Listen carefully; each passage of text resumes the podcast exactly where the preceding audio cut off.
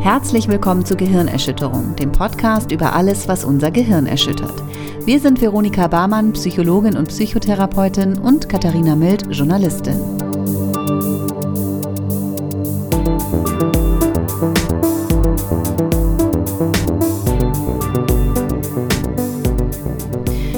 Und heute sprechen wir über Verhaltenstherapie dieses Thema hat sich nämlich eine unserer Hörerinnen gewünscht und wir haben auch gedacht, es ist vielleicht auch gar nicht schlecht, mal über verschiedene Therapieformen zu sprechen und sie vorzustellen und über die Unterschiede zwischen den verschiedenen Therapieformen zu sprechen.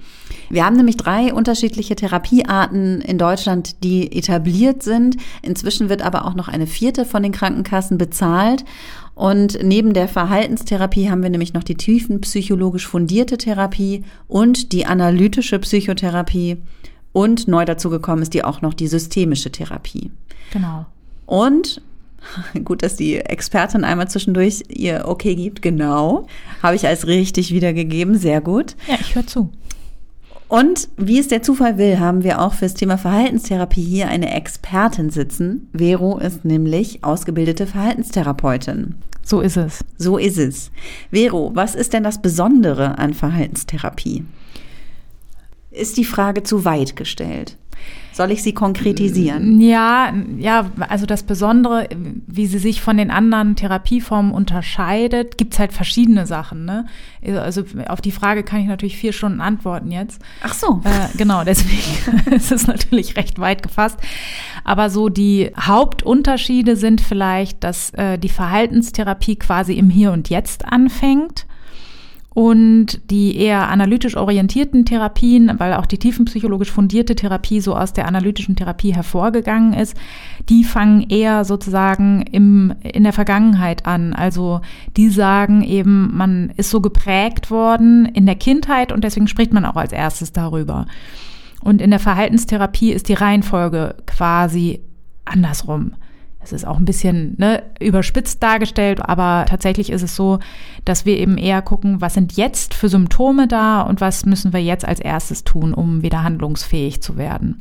Ja, und das ist so ein bisschen aus der Geschichte der Verhaltenstherapie heraus, wie das entstanden ist, weil die Behavioristen die waren die ersten, die so gesagt haben, so, wir wollen jetzt mal gucken, was können wir denn experimentell überprüft als wirksam einstufen die haben dann eben sozusagen diesen Forschungsansatz gehabt und deswegen musste man ja auch Dinge nehmen, die man beobachten kann und deswegen haben die sozusagen sich auf diese symptomatische Ebene quasi begeben. Ne? Die haben halt geguckt, was weiß ich, was können wir sehen bei Leuten, keine Ahnung, wie viel Angstattacken hat jemand zum Beispiel, das können wir messen und deswegen machen wir jetzt sozusagen, also entweder vorher Interventionen, irgendwelche therapeutischen Methoden wenden wir an oder eben nachher und versuchen dann eben diese Auftretenshäufigkeit oder die Auftretensstärke zu variieren damit.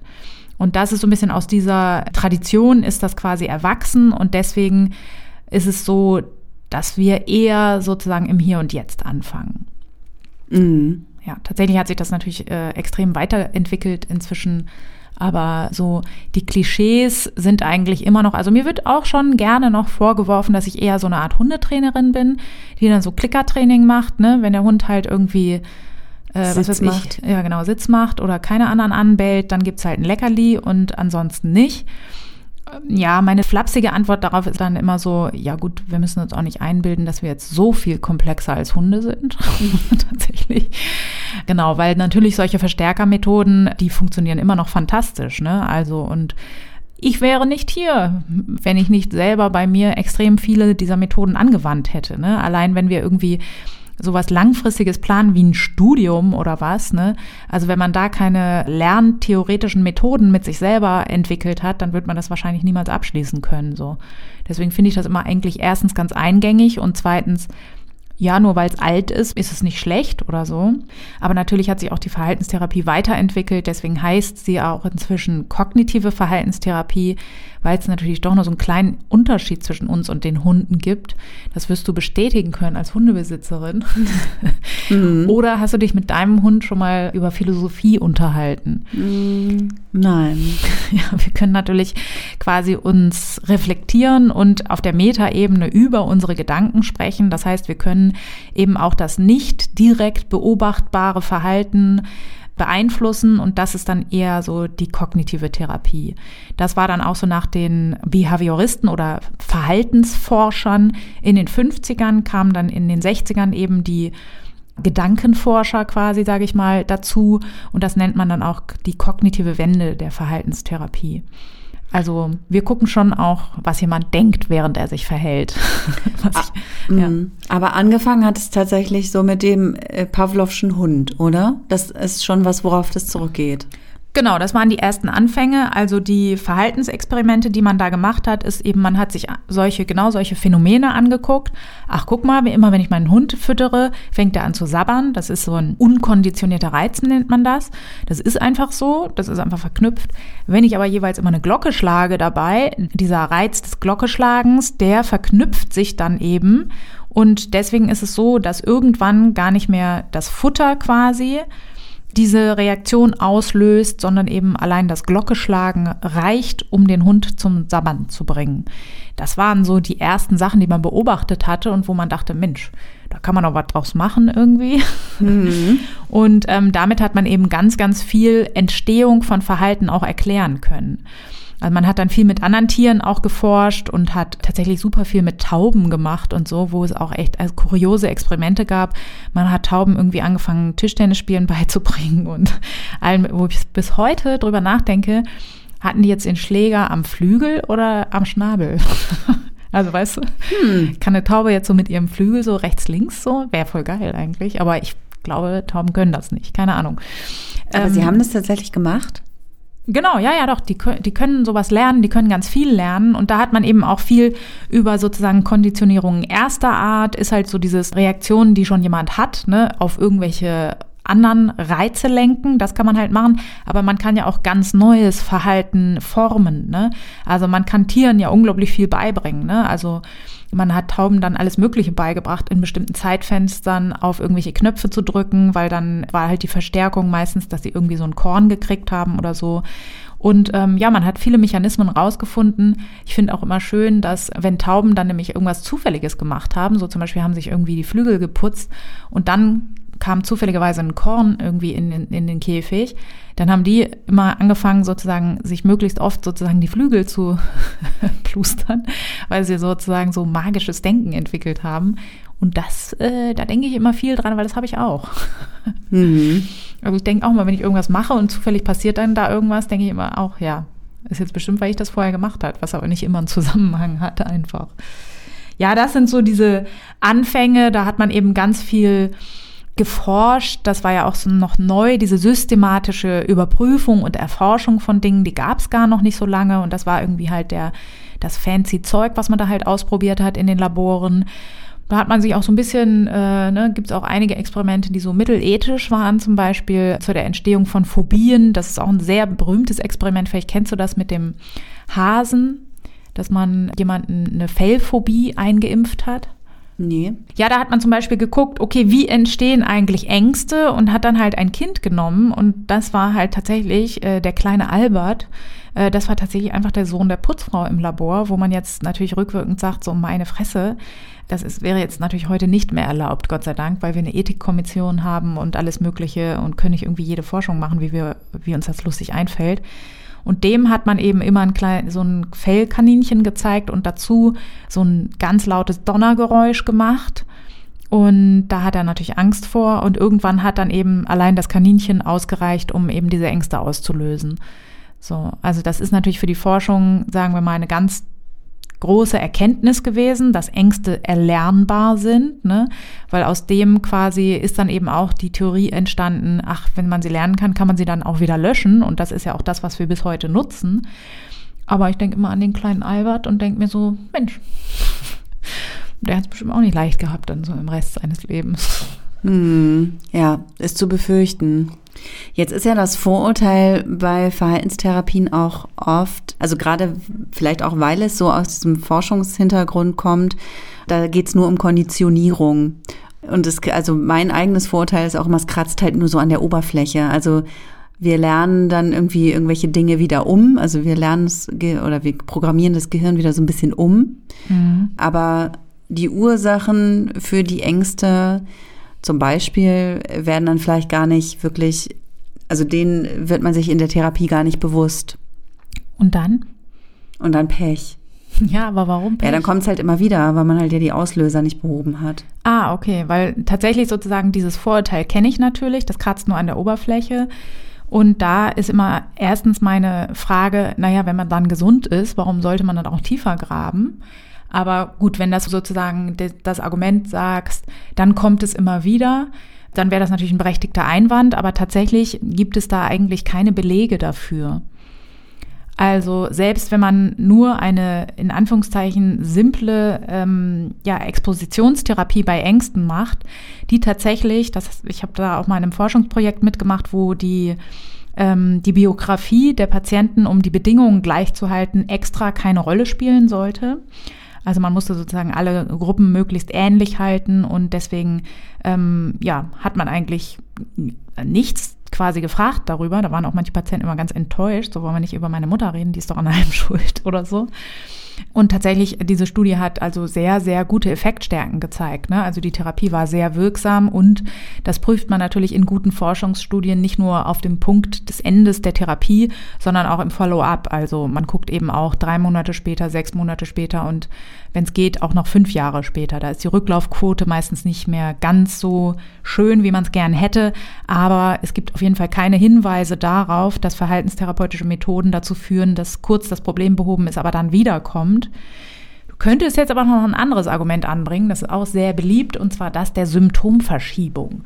Also wir haben eine generelle Ursache, nehmen wir an, und dann entwickelt jemand eine Straßenbahnphobie, meinetwegen jetzt mal.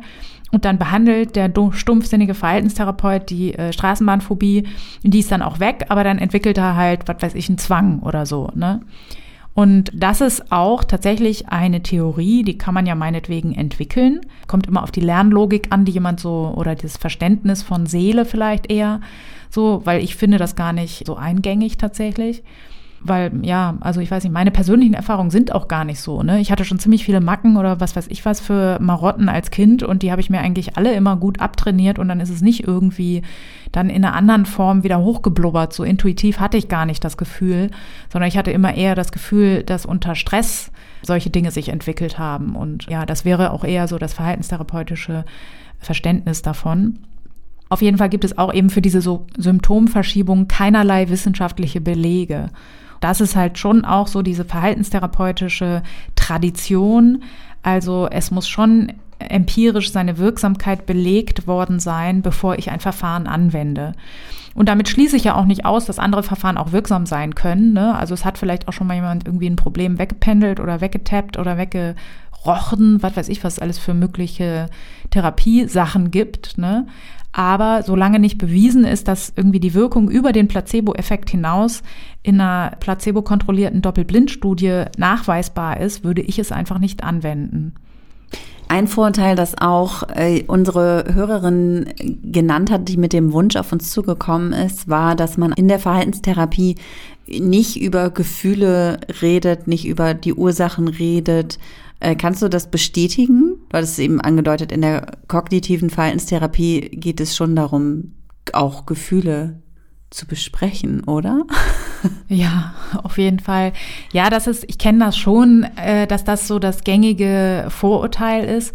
Das ist auch immer ganz witzig, weil ich irgendwie ja auch mit anderen Berufsgruppen zusammenarbeite manchmal und dann berichten mir auch immer Patienten, ja, ich habe meinem Arzt gesagt, was wir hier machen. Und da hat er ganz überrascht gefragt, aber das ist doch eine Verhaltenstherapie, was Sie da machen. Äh, Sie sprechen ja richtig auch über Motive und so weiter, ne? wo ich auch immer, ja, so, ja, keine Ahnung, so, da lache ich eigentlich halt voll drüber, weil ja, natürlich ist auch sozusagen in der modernen Verhaltenstherapie spricht man natürlich auch über so etwas wie Grundmuster oder Motive, die wir in uns haben. Man nennt das zum Beispiel Oberpläne. Also ich kann ja was, was ich eine simple Panikstörung entwickelt haben. Das heißt, ich habe Ängste. Die kann ich mit einer Konfrontationstherapie natürlich am besten behandeln. Aber ich sollte natürlich auch in einer guten Rückfallprophylaxe gucken, was mache ich denn, wenn das wiederkommt und was können denn Ursachen sein, warum das wiederkommt. Und Ursachen können natürlich Überforderungssituationen sein. Und natürlich gucke ich dann eben auch, was führt denn zu diesen Überforderungssituationen. Und wenn jemand dann den Oberplan hat, äh, ich bin nichts wert, wenn ich nichts leiste, dann muss man natürlich mit kognitiven Mitteln daran arbeiten.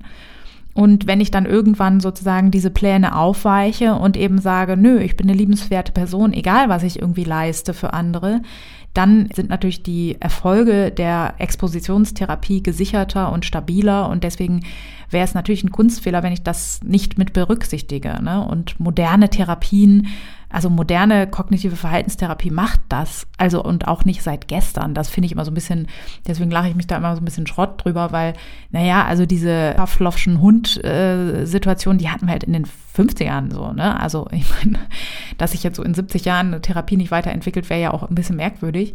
Und ich bespreche eben Ursachen auch quasi eher empirisch. Ne? Ich gucke mir an, was sind denn in der Forschung häufig Gemeinsamkeiten also was sind denn gemeinsame Grundannahmen, äh, die Patienten haben, die dann ähnliche Störungen entwickeln? Und das sind dann eher sozusagen meine heuristischen Quellen, wo ich meine Pläne daraus ziehe, wie ich das bespreche. Und es ist halt weniger, weil tatsächlich in der analytischen Therapie, da ist ja das theoretische Modell einfach sozusagen die Annahmen von Freud und Verdrängung und so weiter. Und das ist ja auch eine gute Theorie. Und für die damaligen Verhältnisse war die natürlich fantastisch. Ne? Also das war eine geile Idee, dass man mal sagt, da gibt es auch was, was wir nicht sehen können, was aber stark unser Verhalten beeinflusst. Aber das ist eben etwas, was man natürlich nicht überprüfen kann. Ne? Also so, was ich, wenn man dann jetzt so die Traumdeutung nimmt, dann kann man natürlich sagen, da ist ja immer mein Lieblingswitz, ne? Sagt eine Frau zu einer anderen, ich träume immer von Schlangen und weißt was? Mein Analytiker, der hat gesagt, das heißt, dass ich penisfixiert bin.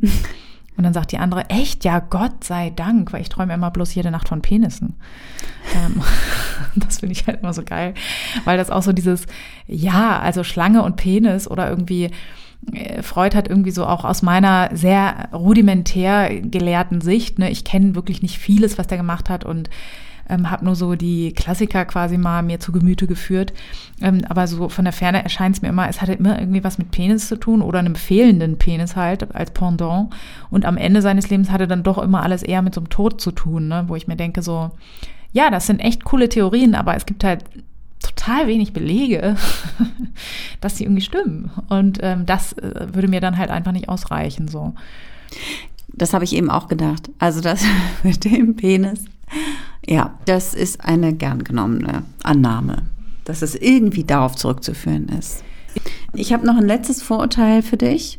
Und zwar, das ist das Schönste eigentlich. Also das, das ist das netteste Vorurteil, was ich jetzt für dich noch aufgespart habe. Ja. Und zwar, äh, für mich ist Verhaltenstherapie auch immer, es ist sehr pragmatisch. Also für mich kommt es sehr pragmatisch daher. Man hat ein Problem, man geht zur Verhaltenstherapie, man therapiert es weg und dann ist es auch gegessen. Bei, bei der tiefenpsychologisch fundierten Therapie ist es immer eher so, oh ja, man hat da so, also der Fokus liegt mehr so auf den Ereignissen aus der Kindheit und ich finde, einem wird auch teilweise vielleicht mehr vermittelt, das sind halt Dinge, die schleppst du halt mit dir rum, das hat dich so geprägt, aber das so wegzumachen, ich finde, also das ist was, was für mich eher in der Verhaltenstherapie im Vordergrund steht.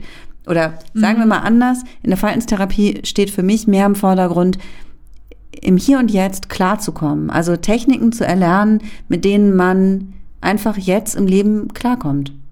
Ja, das ist auch so. Also ähm, das ist natürlich dann auch noch immer von Therapeut zu Therapeut unterschiedlich, aber deswegen hat auch, glaube ich, mein klinischer Professor in der Uni, den habe ich mal gefragt, ob was er denn meint, welche Therapieform ich erlernen sollte, ob ich lieber tiefenpsychologisch arbeiten sollte oder verhaltenstherapeutisch. Und da hat er einfach nur so einen großen Lachkrampf gekriegt.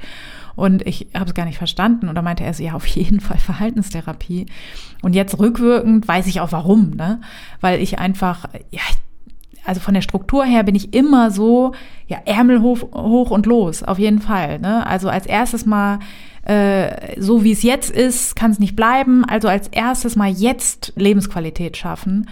Und das ist tatsächlich sehr pragmatisch oft, sehr stark strukturiert auch. Verhaltenstherapie ist extrem strukturiert. Also man macht nach der ausführlichen Diagnostik macht man einen Therapieplan. Das ist auch bei tiefenpsychologisch fundierter Therapie, glaube ich, nicht so stark ausgeprägt. Dass man sagt, in den ersten fünf Stunden machen wir jetzt Psychoedukation, dann machen wir Exposition, dann machen wir kognitive Arbeit und dann machen wir dies und jenes. Ne? Ist jetzt irgendwie ausgedacht, ne? Aber man macht sich vorher einen sehr, sehr genauen Plan und man plant sogar auch die einzelnen Stunden. Also das heißt, ein Patient kommt, dann bespricht man sozusagen zehn Minuten die alltäglichen Probleme, dann geht man an äh, den Teil, in dem man gerade in der Therapie ist und dann macht man in den letzten zehn Minuten eine Hausaufgabenbesprechung und ähm, das ist sehr, sehr strukturiert auch zum Beispiel.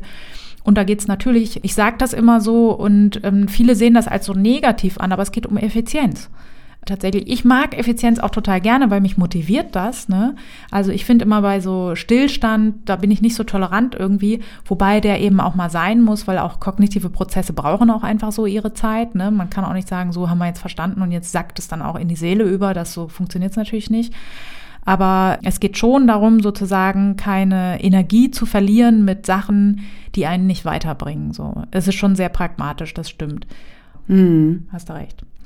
Äh, bei welchen psychischen Erkrankungen ist denn die Verhaltenstherapie das Mittel der Wahl? Kann man das so pauschal sagen? Oder ist das eigentlich, kann man eigentlich bei allen Störungen alle Therapieformen irgendwie anwenden?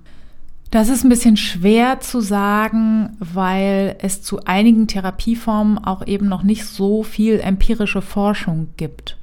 Also ich halte mich immer an die S3-Leitlinien, die es zu fast allen Störungsbildern gibt. Und die sagen eigentlich alle, dass kognitive Verhaltenstherapie bei den gängigen Störungsbildern, die wir haben, indiziert sind. Also man kann das machen. Bei Ängsten ist es so, dass tatsächlich auch die kognitive Verhaltenstherapie einen Vorteil zeigt gegenüber anderen Verfahren. Aber zum Beispiel bei affektiven Störungen, also so depressive Episoden zum Beispiel, da gibt es auch sehr gute analytische Verfahren, die gut evaluiert sind und ihre Evidenzen gezeigt haben. Da sind also auch verschiedene Therapieformen möglich. Es ist auch immer so ein bisschen so, selbst wenn jetzt sozusagen Störung X sagt, ähm, die und die Therapieform wirkt am besten, heißt das ja für den Einzelfall nichts. Ne? Also ich habe schon Patienten mit einer schweren Zwangsstörung gesagt, so äh, leitliniengetreu machen wir jetzt hier so eine äh, Reizreaktionsverhinderung, das sieht so und so aus und dann haben die mir halt einen Vogel gezeigt. Ne? Und dann ist es natürlich so, ne, wir haben ja auch viele Non-Responder, nennt man das. Also wir haben zwar wirksame Therapieverfahren, aber wir haben auch viele Menschen, die wir damit gar nicht erreichen, weil sie entweder sich dazu gar nicht bereit erklären oder weil sie sagen, äh, ja, und es gibt auch welche, die machen es und es wirkt trotzdem nicht. Ne? Und deswegen ist sozusagen die Bandbreite von verschiedenen Therapieformen auch total wichtig, weil es gibt ja auch verschiedene Menschen mit verschiedenen Vorlieben. Es gibt ja auch vielleicht welche, denen diese effiziente Art, wie ich sie an den Tag lege, mega auf den Sack geht. Ne? Das ist also kenne ich auch viele. Also ich habe auch Leute im Erstgespräch, die sagen, nee, nee, nee, das ist ja furchtbar. Sie hören mir ja gar nicht richtig zu, sondern reden selber die ganze Zeit und erklären alles und äh, packen hier an und das will ich alles gar nicht. Ich will jetzt erstmal in Ruhe irgendwie, ja, mir angucken, wie geht's mir denn jetzt? Und das will ich erstmal vertiefen und dann möchte ich ganz viele Theorien darüber anstellen, warum es mir so geht.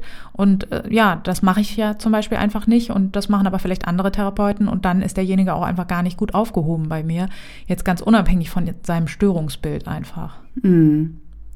Da sind wir auch beim Thema Erstgespräch, ne? Also dass das auch nochmal ganz wichtig ist, um halt zu checken, ist passt A die Person zu mir, der ich da gegenüber sitze, und B ist auch die Therapieform für mich die richtige. Ja, auf jeden Fall. Also das ist immer ganz, ganz wichtig. Es muss sogar auch gar nicht im Erstgespräch entschieden werden. Das kann eigentlich in den ersten also ne, vielleicht braucht man auch mehrere Stunden dazu. Die kann man sich auch nehmen und dann wirklich sozusagen verschiedene Therapieformen sich mal angucken und verschiedene Therapeuten. Das Geschlecht meinetwegen macht für viele einen viel größeren Unterschied als jetzt sozusagen die Therapieschule, die jemand erlernt hat. Und das Allerwichtigste ist wirklich, dass man Leuten, dass man den Eindruck hat, dass man Leuten vertrauen kann. Also ich sag mal so, egal welche Therapieform man wählt, Offenheit ist wirklich tatsächlich das, das Wichtigste, weil wenn ich zum Beispiel sozial erwünscht bin in der Therapie und immer denke, ja gut, das ist jetzt so krass, das kann ich dem halt auf jeden Fall nicht sagen, sonst verliere ich hier mein Gesicht, das ist halt egal in welcher Therapieform extrem nachteilig, weil man dann natürlich anfängt, Sachen zu übersehen auch einfach. Und deswegen wichtig ist ein vertrauensvolles Verhältnis. Ein Therapeut sollte empathisch sein, sollte zuhören.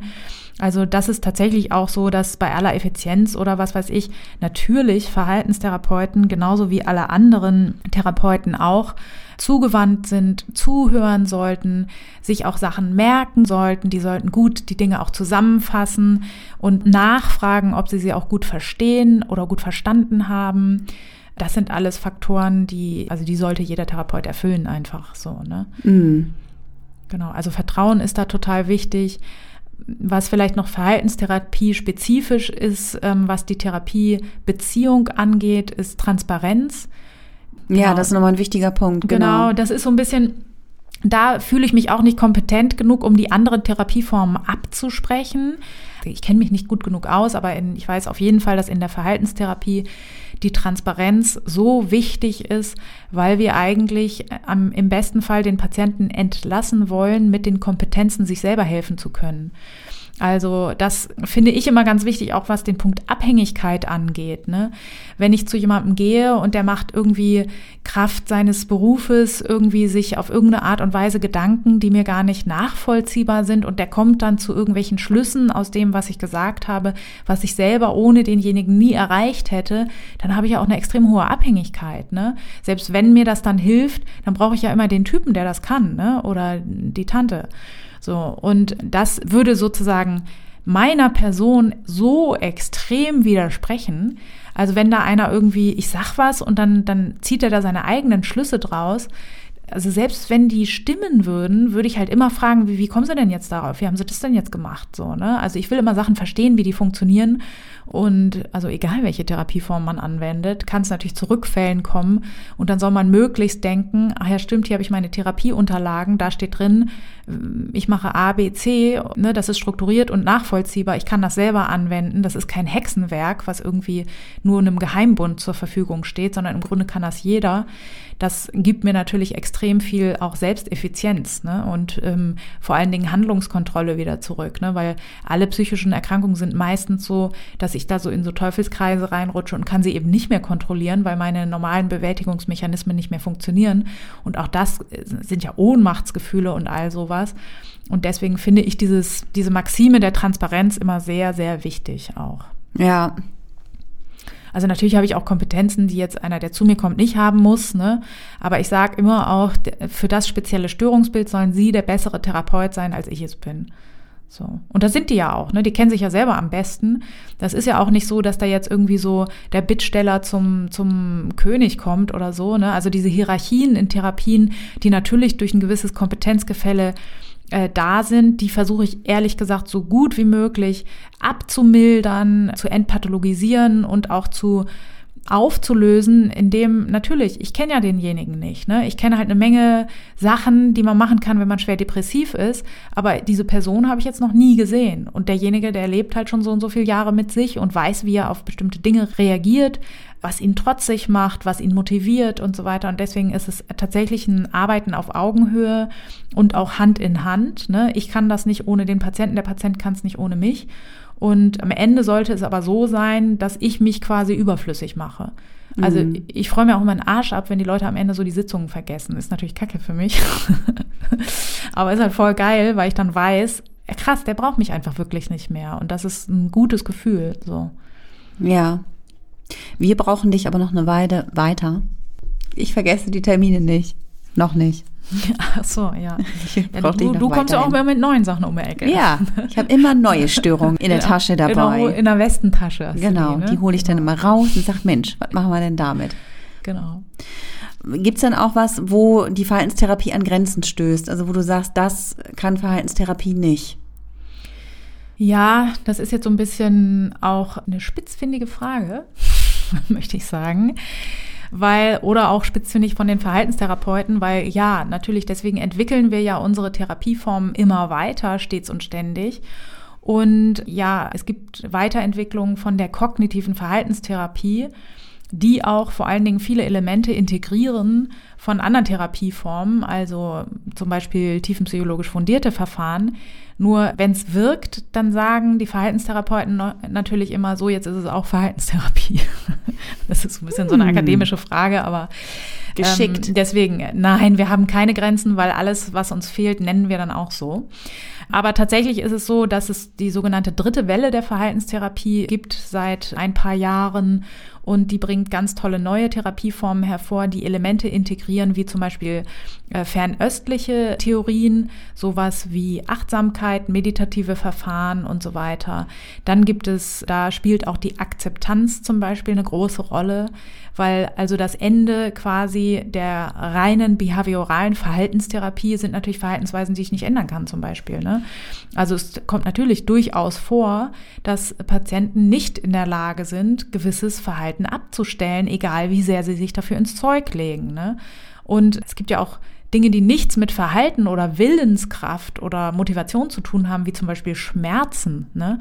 Und ähm, das kann ich ja gar nicht beeinflussen. Und dann muss ich ja irgendetwas, ob das jetzt körperliche oder seelische Schmerzen sind, muss ich natürlich irgendwo dann auch äh, eine akzeptierende Haltung einnehmen. Und auch das kann ich trainieren, da kann ich meinen Geist trainieren, da kann ich ähm, ganz viele verschiedene Techniken anwenden und das macht auch die sogenannte dritte Welle.